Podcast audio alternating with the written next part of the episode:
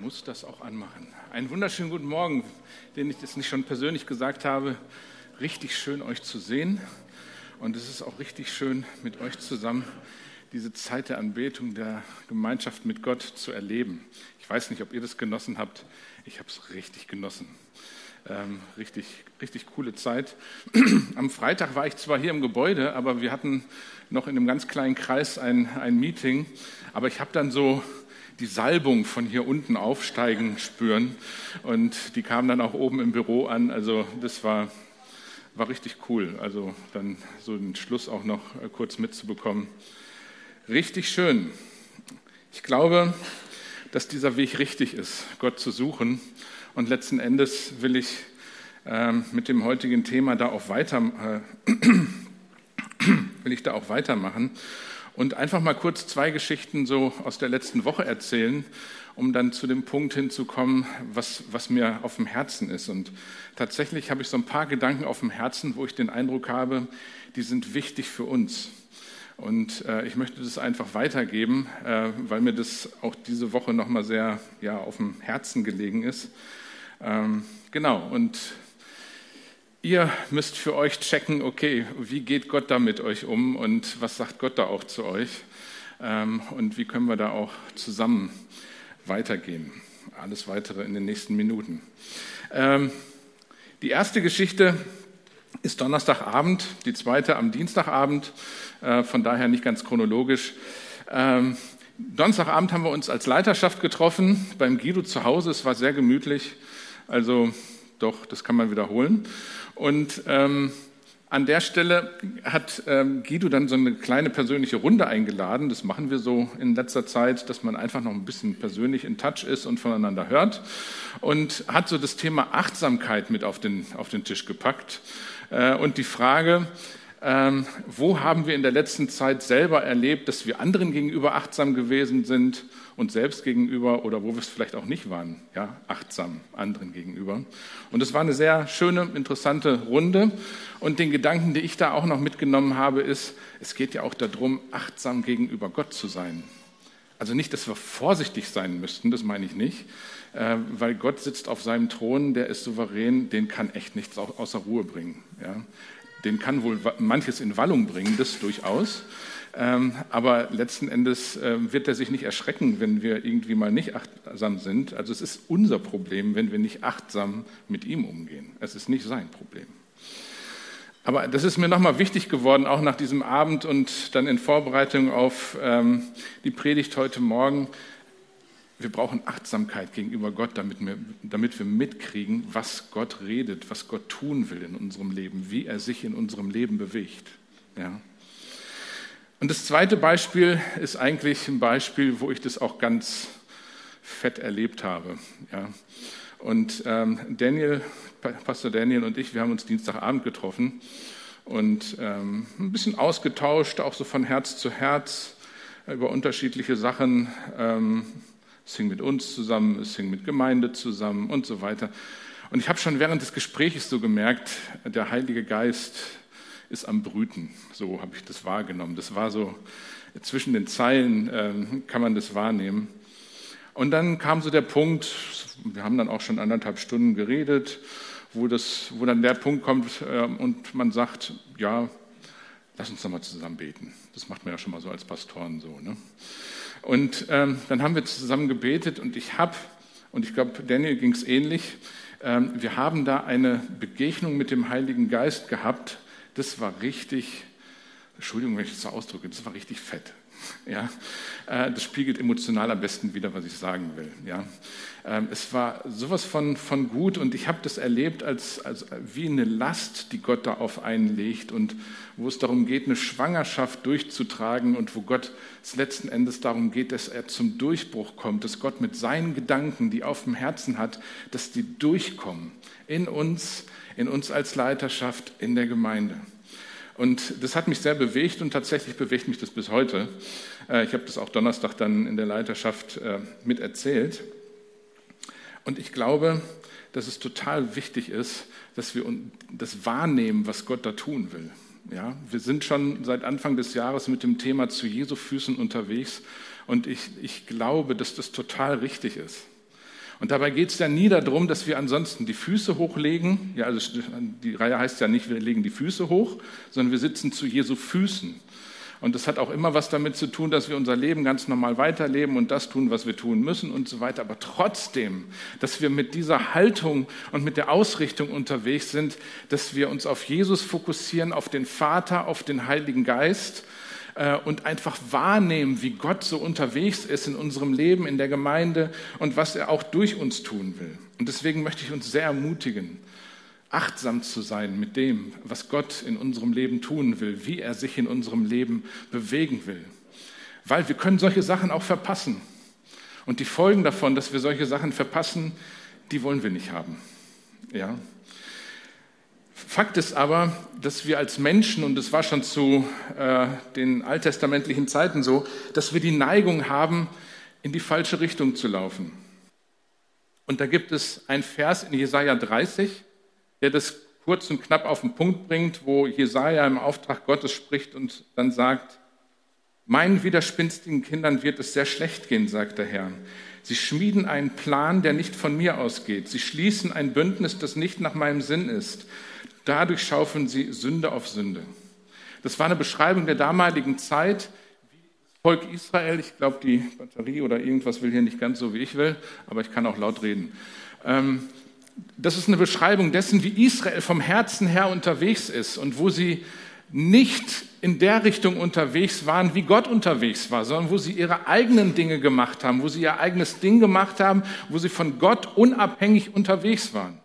Und solche Sachen merkt man gar nicht immer sofort. Die merkt man erst im Laufe der Zeit. Sowas kann sich einschleichen. Aber warum passiert sowas? Es passiert, weil wir eben auch nicht in der richtigen Richtung unterwegs sind und bewusst Gottes Reden, Gottes Wort, Gottes Gegenwart suchen. Dadurch passiert sowas. Und Gott mahnt das hier an. Ja? Und das Problem an der Stelle ist nicht Gott selber, dass der irgendwie jetzt ein bisschen zu empfindlich ist, sondern dass die Menschen, seine Menschen in die falsche Richtung laufen. Und das passiert vor allem dann, dann, wenn wir von irgendetwas innerlich getrieben sind. Das Dumme ist, dass wir das in dem Moment, wo wir von etwas getrieben sind, nicht immer merken. Das merken wir manchmal erst dann, wenn wir vor die Wand fahren. Oder in irgendeiner Form. Ja? Äh, und getrieben können wir sein von unseren eigenen Interessen, von unseren eigenen Zielen. Da sind wir so begeistert manchmal von, was wir alles auf dem Herzen haben. Und das ist ja auch alles gar nicht schlecht. Ja? Aber selbst mit den guten Sachen kann man, kann man sich unabhängig von Gott machen. Ängste und Sorgen sind etwas, was uns treiben kann. Ja? Ich weiß nicht, ob ihr sowas kennt, ich kenne das. Und der, dieser Drive, der da drin ist, in, in, Sorgen und Ängsten, das ist am Ende nicht hilfreich. Ja, wir erleben sowas, das gehört zu unserem Leben, wir müssen uns damit auseinandersetzen. Es gibt Dinge, die bringen uns wirklich durcheinander. Fakt. Aber die Frage ist, wo rennen wir dann hin? Lassen wir uns treiben von den Ängsten und Sorgen oder suchen wir Gott? Ja, letzten Endes alles, was nicht wirklich aus, dieser, aus dem Vertrauen zu Gott und dieser Abhängigkeit zu Gott gespeist ist, das führt irgendwie dazu, dass wir in der falschen Richtung am Ende unterwegs sind. Und deswegen lesen wir dann ein paar Verse später in Vers 15, wie Gott zu seinem Volk Folgendes spricht. Und manche werden diese Verse kennen. Durch Umkehr und Ruhe, Jesaja 15, äh 30, Vers 15 ist es. Durch Umkehr und Ruhe könnt ihr gerettet werden.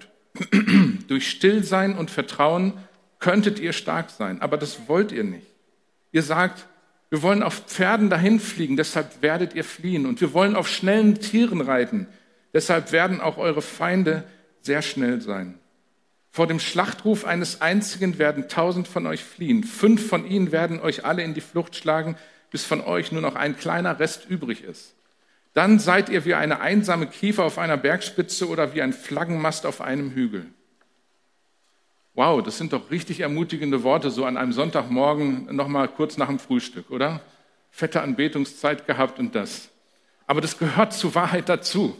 Ja, das ist das, womit wir Menschen uns auch auseinandersetzen müssen, dass wir eben so gestrickt sind, dass wir oftmals auf Tieren schnell dahin fliegen wollen und nicht achtsam mit dem umgehen, was Gott eigentlich gerade so in unserem Leben tut und wie er sich bewegt, was er redet, wo er vielleicht auch eine rote Ampel uns in den Weg stellt. Ich finde diese Geschichte von Biliam und seinem Esel immer so toll. Die hat übrigens mal sehr stark zu mir gesprochen. Ähm, vor Jahren.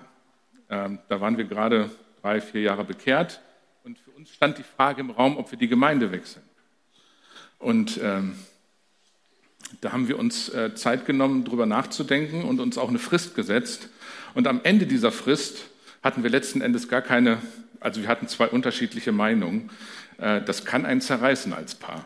Ja, also dann muss man entscheiden, wie geht man jetzt damit um. Fakt ist, an diesem, ich weiß nicht, ob es der allerletzte Tag war, aber auf jeden Fall war es noch so äh, früh, dass ich keinen kein, kein Unsinn gemacht habe. Ich bin, war gerade an der Fachhochschule unterwegs noch. Ich, wir hatten, ich hatte studiert, wir waren schon verheiratet.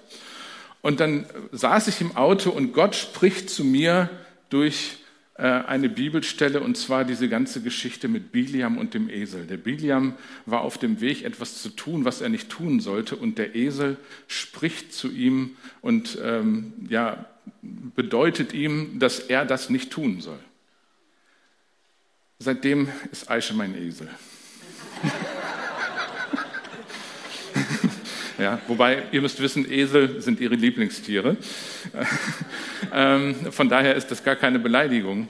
Ähm, weil ich gemerkt habe, okay, Gott zeigt mir einfach no.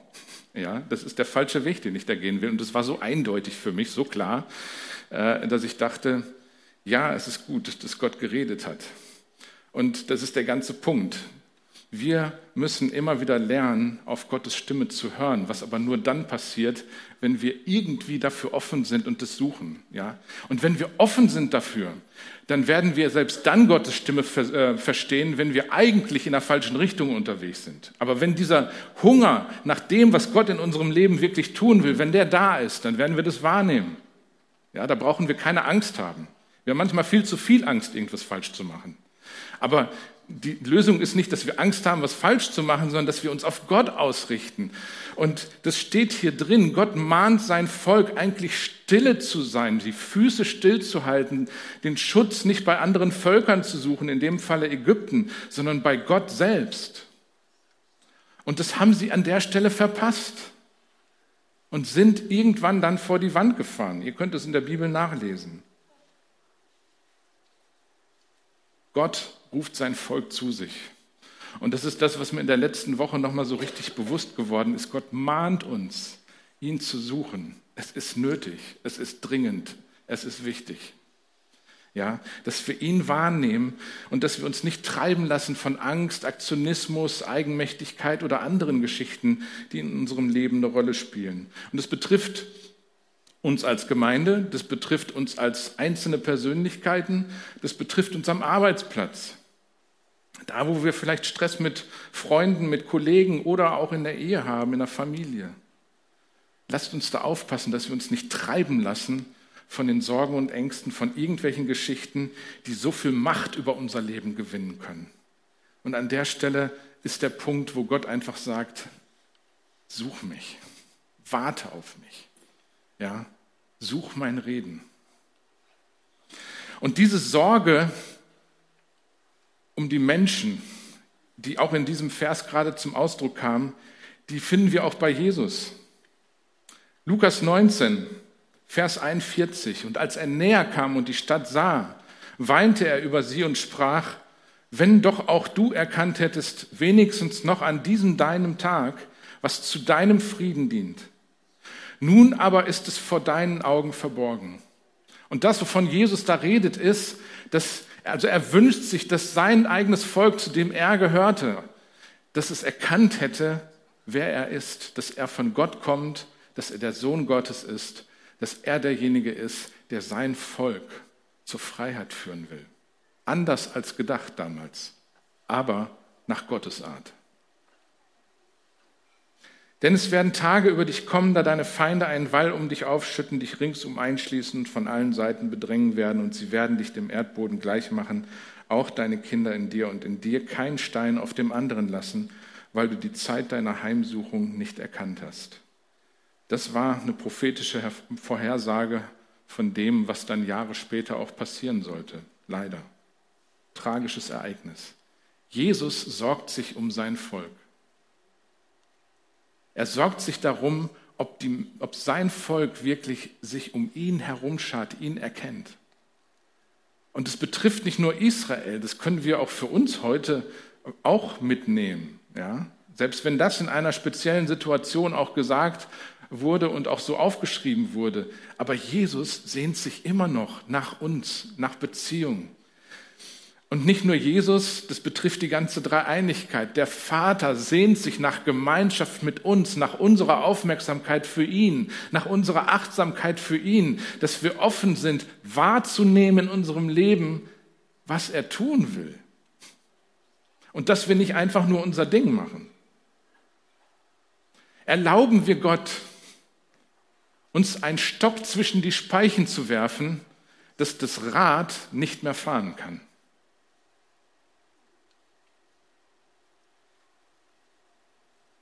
Gott macht manchmal sowas. Ich habe das definitiv erlebt. Aber erlauben wir ihm das und versuchen wir zu verstehen, was er damit tun will. Was ich sagen will, Jesus will zu uns reden, will mit uns Gemeinschaft haben, will uns zu sich ziehen. Und ich glaube, dass da auch im positivsten Sinne eine Mahnung drin ist, dass Gott uns haben will. Unsere Aufmerksamkeit. Und ich kehre zurück zu dieser Bibelstelle in Jesaja, 5, äh, Jesaja 30 und lese weiter ab Vers 18. Dort steht dann nämlich, darum wartet der Herr, damit er euch begnadigen kann und darum ist er hoch erhaben, damit er sich über euch erbarmen kann, denn der Herr ist ein Gott des Rechts wohl allen, die auf ihn harren. Und dann kommt's, denn du Volk, das in Zion wohnen wird, in Jerusalem, du sollst nicht mehr weinen. Also erstmal diese Aussage, Gott wartet auf uns. Also er wünscht sich ja von uns, dass wir auf ihn warten, dass wir still sind und Vertrauen haben. Im Stillsein und Vertrauen läge eure Rettung. Das steht ein paar Verse vorher. Aber was hier dann steht, ist letzten Endes, okay, ihr seid noch nicht an dem Punkt und deswegen warte ich auf euch. Deswegen warte ich auf euch, damit ich eure Aufmerksamkeit habe. Und ich habe manche Situationen, in meinem eigenen Leben erlebt, aber auch zusammen mit Gemeinde, wo ich gedacht habe, Gott wartet. Wir sind noch ziemlich aktivistisch unterwegs. Und damit meine ich nicht, dass wir irgendwelche Sachen machen als Gemeinde. Und ich meine auch gar nicht nur diese Gemeinde, sondern überhaupt. Sondern es muss, ja immer irgendwas erledigt werden. Es geht um unser Herz. Ja. Es geht ums Herz. Gott wartet, bis wir an dem Punkt sind, wo wir wirklich hinhören. Ich weiß nicht, ob ihr das für euch schon mal so festgestellt habt, gerade so in Phasen, wo man ja wirklich Gott fragt, was willst du? Ich bin ein ungeduldiger Mensch, äh, auch wenn ich nach Aussage anderer manchmal sehr geduldig rüberkomme, aber das ist dann wohl eher Gnade. Gott weiß, dass ich ein ungeduldiger Mensch bin und ähm, ich frage mich dann manchmal, ja Gott, warum redest du denn nicht? Warum verstehe ich das nicht richtig? So, was, was willst du denn jetzt? Und ich habe oftmals in den letzten 35 Jahren meines Christseins bin ich an diesen Punkt gekommen, wo ich gemerkt habe, Gott wartet. So lange, bis ich verstehen kann, was er mir sagen will. Gott will die ganze Zeit reden. Aber ich bin so mit meinen Dingen beschäftigt und mit dem, wie ich es haben will und was ich gerne hören würde, dass ich überhaupt nicht an den Punkt komme, wirklich zu hören, was er mir sagen will. Und deswegen wartet er bis wir mit unserem ganzen Ding so fertig sind und an dem Punkt sind, dass wir wirklich zuhören können. Und dann sagt er, du sollst nicht mehr weinen. Er wird dir gewiss Gnade erweisen, wenn du um Hilfe rufst. Sobald er es hört, antwortet er dir. Der Herr hat, hat euch zwar Brot der Drangsal zu essen und Wasser der Trübsal zu trinken gegeben, aber dein Lehrer wird sich nicht länger verborgen halten, sondern deine Augen werden deinen Lehrer sehen und deine Ohren werden das Wort hören, das hinter dir her so spricht. Dies ist der Weg, den geht, wenn ihr zur rechten oder zur linken abbiegen wollt. Was für eine Nähe baut Gott durch diese Verse auf? Er will so ganz persönlich zu uns reden. Ihm ist es so wichtig, dass wir nicht in die falsche Richtung gehen. Ihm ist es so wichtig, dass du in deinem Leben erlebst, wie dein Lehrer dich anschaut. Und damit ist jetzt nicht irgendein eine negative Lehrererfahrung gemeint oder ein Oberlehrer, sondern ein Lehrer, der dich lehrt, das Leben zu leben. Mit Gott in dieser Welt. Er liebt dich. Und er will mit dir zusammen durchs Leben gehen. Er will dich leiten. Er will mich leiten. Er will uns leiten. Und er wartet darauf, bis wir ihn sehen. Ja. Bis das, was uns treibt, zur Stille kommt. Damit wir hören, was er sagen will. Und dann werden wir ihn sehen. Und wen sehen wir letzten Endes? Wir sehen Jesus, wenn wir zu seinen Füßen sitzen. Dieser Lehrer, der vor uns hergegangen ist, ans Kreuz auferstanden ist von den Toten, zurückgegangen ist zu seinem Vater. Und wenn wir zu den Füßen Jesu sitzen, dann sehen wir unseren Lehrer. Wenn wir zu den Füßen Jesu sitzen, dann sehen wir unseren Vater. Dann sehen wir die Dreieinigkeit. Und das, deswegen ist dieses zu den Füßen Jesu sitzen so entscheidend. Wir werden ihn sehen. Und da, wo wir ihn sehen, entdecken wir unsere Bedürftigkeit. Ich bin nicht der Einzige, der das sagt. Es gibt ganz viele, die das tun. Und insofern ist es am Ende einfach nur geklaut, aber auch eine persönliche Erkenntnis. Wenn wir nicht wissen, wie bedürftig wir sind, werden wir Jesus auch nicht in seiner Tiefe erkennen oder den Vater. Je mehr wir wissen, wie bedürftig wir sind, umso leichter ist es, sich abhängig von ihm zu machen.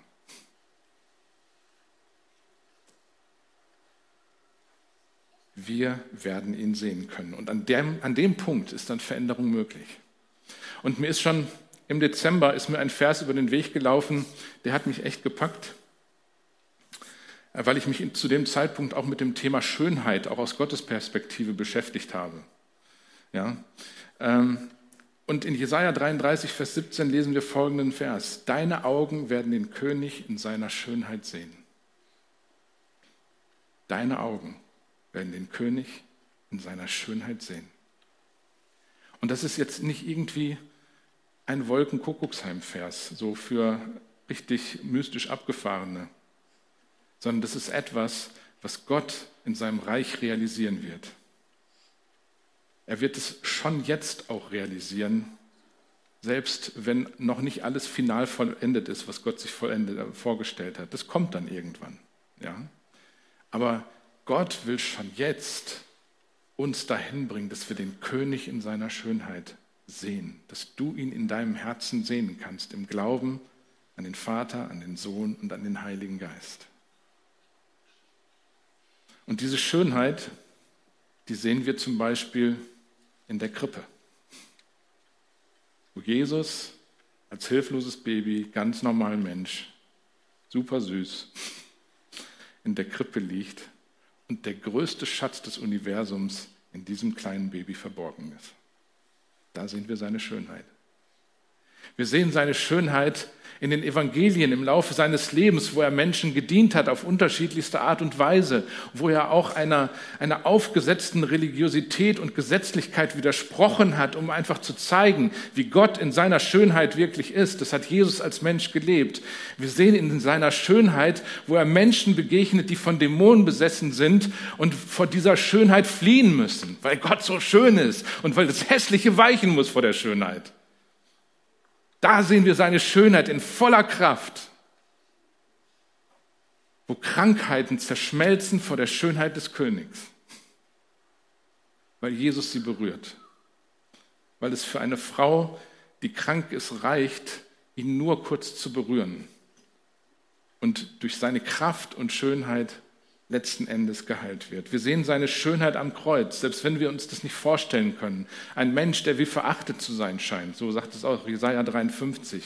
Aber auch da wird seine Schönheit sichtbar, nämlich darin, dass er sein Leben für uns hingibt, alles aufgibt, alles hingibt, damit wir ewiges Leben haben, damit wir frei werden von Sünde, damit das, was hässlich in uns ist, von seiner Schönheit erneuert werden kann. Und deswegen können wir am Kreuz seine Schönheit sehen. Selbst wenn wir uns vorstellen, wie er ins Grab getragen wurde und dort liegt, ich stelle mir das manchmal ganz bewusst vor, können wir seine Schönheit sehen. Weil in diesem Grab liegen unsere Sünden, liegen unsere Schwachheiten und all das, womit wir nicht selber fertig werden, was uns von Gott trennt, was unser Leben, ja, einfach auch beengt und klein macht. Und in diesem Grab liegt letzten Endes der ultimative Ausdruck der Schönheit Gottes. Und das ist der Hoffnungspunkt, wo wir sagen dürfen, unsere Schwachheiten werden durch diese Schönheit berührt. Und er steht auf von den Toten, um deutlich zu machen, Gott ist derjenige, der das letzte Wort hat, der es schafft, das, was nicht schön ist, zu berühren und schön zu machen. Mit seiner Auferstehungskraft, mit seiner Gegenwart. Und deswegen ist es so wichtig, zu den Füßen Jesu zu sitzen, damit wir diese Schönheit sehen. In dem Sohn Gottes, in dem Vater, in dem Heiligen Geist. Und deswegen möchte ich echt dafür Werbung machen und auch diese Mahnung, die ich empfinde, diese Last, dass wir auf diesem Weg weitermachen und zusehen, dass er in unserem Leben durchbricht, mehr als bis jetzt, ähm, dass wir das wirklich umsetzen. Denn, und das ist mein letzter Bibelvers, in Jesaja 61, Vers 3 lesen wir dann, wenn seine Schönheit uns berührt, dann wird Asche zu Schönheit. Ich lese diesen Vers mal vor. Es fängt an in Vers 1, der Geist des Herrn ist auf mir, denn der Herr hat mich gesalbt und so weiter, den Armen frohe Botschaft zu bringen und den Gefangenen Befreiung und so weiter. Das ist ein Vers, den Jesus selber zitiert in Lukas 4, Vers 18 und 19. Und dann geht es aber weiter nach dem Gnadenjahr des Herrn, um ihnen, um den Trauernden Zions Schmuck zu geben, anstelle von Asche, Freudenöl statt Trauer, ein Gewand des Ruhmes statt eines verzagten Geistes. Ich fasse das mal mit meinen Worten zusammen, was manche auch so machen. Jesus will uns Schönheit statt Asche geben. Er will das, was in uns kaputt ist, da wo wir durch Trauer einfach niedergedrückt sind, und was dann alttestamentlich ausgedrückt wird mit Asche ist auf unserem Haupt, ja, weil die dann in Sacktuch teilweise durch die, durch die Straßen gegangen sind und Asche auf ihrem Haupt haben. So, da sagt Jesus letzten Endes, es kommt eine Zeit von Schönheit statt Asche. Wenn er mit seiner Schönheit, weil wir ihn anschauen, weil wir es zulassen, dass er uns berührt, ja, ähm, weil er uns dann mit seiner Schönheit berührt, wird es verändert. Das, was Gott in deinem Leben berührt, in deinem Herzen, in deiner Seele, in dieser Gemeinde, in dieser Stadt, in der Umgebung dieser Stadt, das, was Gott berührt, wird wieder schön. Nicht immer in einem Augenblick. Ja. Oftmals in Prozessen. Aber Gott möchte, mit seiner Schönheit in unser Leben hineinkommen. Er möchte uns zu Botschaftern dieses Königs, den wir in seiner Schönheit gesehen haben, machen. Er möchte mit seiner Schönheit das Hässliche aus dieser Welt, und da finden wir viele Beispiele für, er möchte es umwandeln in etwas, was Gott gefällt. Etwas, das gut ist, etwas, das schön ist. Und wir können ein Part davon sein. Aber das wird am ehesten dann stattfinden, wenn er uns wirklich berühren kann mit seiner Schönheit. Und berühren kann er uns dann, wenn wir zu seinen Füßen sitzen. Und zu seinen Füßen sitzen werden wir dann, wenn wir aufhören, uns treiben zu lassen von irgendwelchen Dingen, die ach so wichtig sind und die uns selber aber auch gefangen halten. Und deswegen lasst uns an der Stelle echt die Einladung, auch die Herausforderung, die Mahnung die wir da im Alten Testament finden, aber auch bei Jesus selber. Lass, lasst uns die wahrnehmen.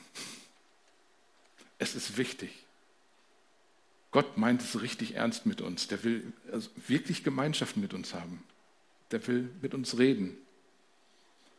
Und dazu möchte ich uns einladen. Heute Morgen, während die Band dann schon mal nach vorne kommt. Ja,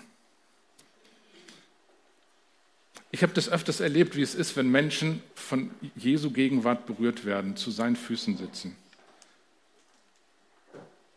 Menschen, die immer wieder geweint haben, weil sie einfach von dieser Schönheit Gottes, seines Geistes berührt worden sind, ohne zu wissen, warum sie weinen.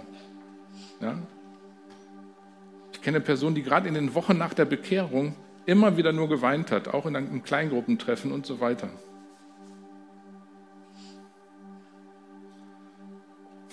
Andere brechen in Lobpreis aus. Es gibt aber auch Leute, die einfach nur richtig still werden, weil sie so betroffen sind von Gottes Gnade. Ja, die Art und Weise, wie sich das in unserem Leben ausdrückt, wenn Gott uns berührt, das kann sehr unterschiedlich sein. Lasst uns da nicht einander beurteilen.